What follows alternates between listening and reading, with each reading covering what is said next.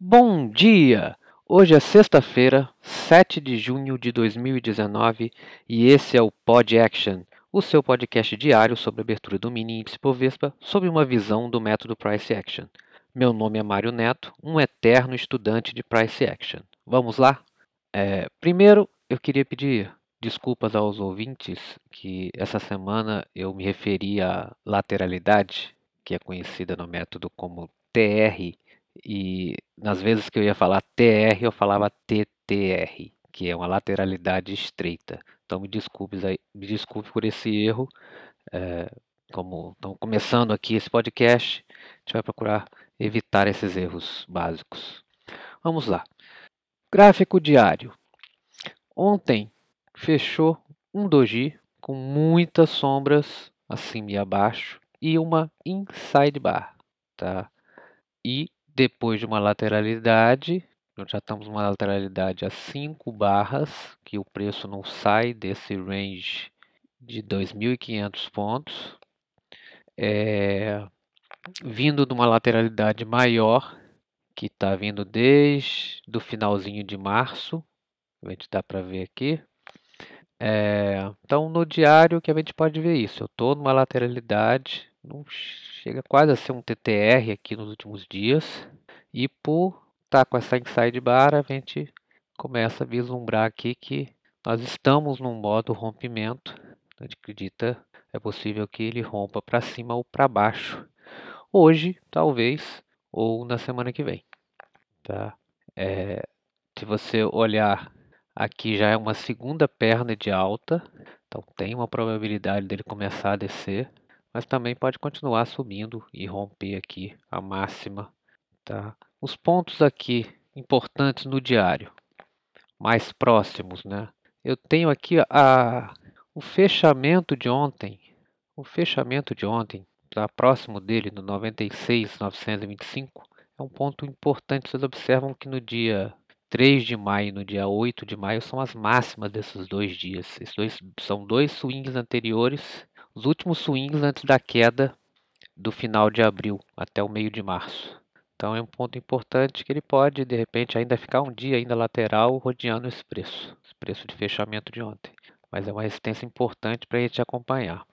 A outra é o swing anterior do dia 26, 25 de abril, 29 de abril, que é lá no 97,790, que pode ser um topo aqui possível. É, e o outro swing lá do dia 8 de abril, que é o 98,560, que ele não testou ainda dessa subida. Olhando abaixo do preço, nós temos aqui a mínima do dia, a mínima desse do dia de anteontem, 95961. E tem aqui também esse preço, se vocês observarem, tem um gap aqui na subida bem pequeno entre o dia 22 de maio e o dia 29 de maio. Ele preencheu metade desse gap, mas ainda falta mais um pedacinho, que é o swing anterior da primeira perna de subida agora de maio. Nos 60 minutos, a gente observa que ele no dia de ontem, dia de ontem foi ficou bem lateral, né? Gente viu que foi um doji, mas a gente continua dentro de uma lateralidade, de uma TR e mas a gente pode ter o rompimento ou a sequência dessa lateralidade.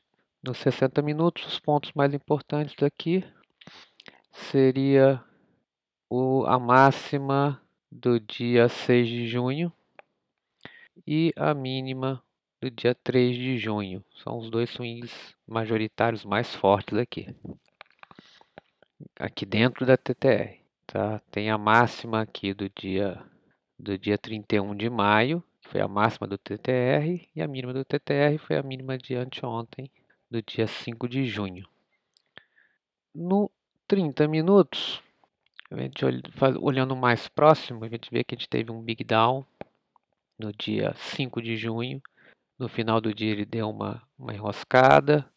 Ontem ele tentou subir, ele foi subindo devagar e no final ele terminou com uma barra uma barra muito forte de queda, tá? não demonstrando muita força de compra nesse, nesse momento.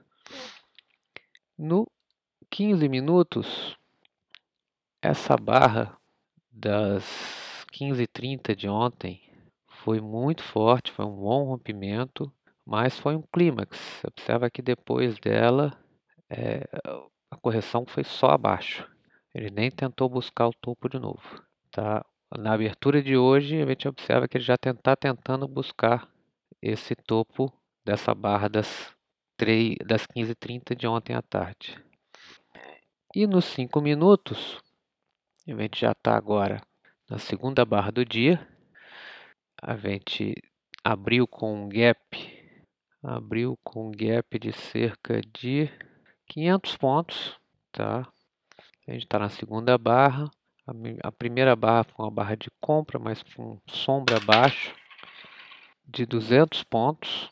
Então não dá para ter certeza ainda da, da volatilidade de hoje. Ele está tentando aqui nesse momento romper a máxima que teve às 15h10, que foi a máxima do dia de ontem. Está tentando romper, mas ainda não conseguiu. Tá? Ou seja, além do, da abertura do gap de, de compra, ele está numa segunda barra de compra. Fechou agora um doji, então não teve tanta força para subir. É, vamos ver o que vai acontecer hoje. Tá?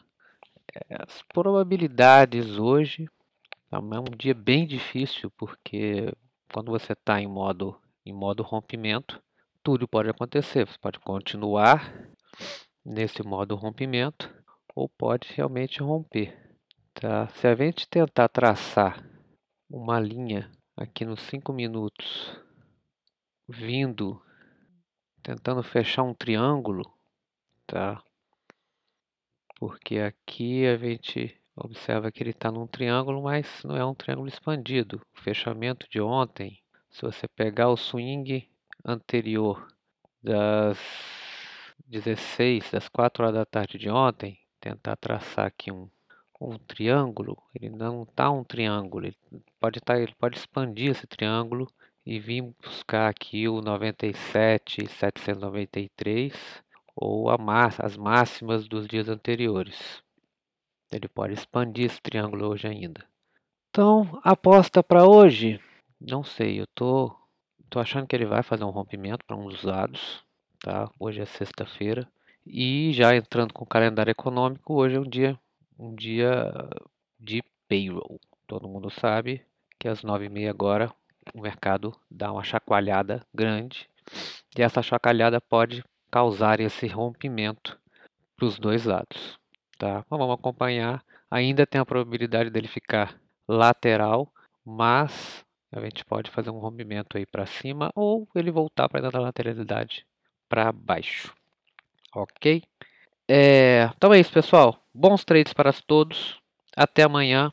Cuidado com o payroll, tá? Fiquem muito, não se posicione no momento do payroll, ou se você está posicionado, você se proteja, ou aguarde o payroll terminar e depois que ele terminar, para que lado que ele deixar a tendência, você se posiciona, tá? E só mais uma coisa. Qualquer trade que tenha uma boa equação do trader é um bom trade, já dizia All Brooks.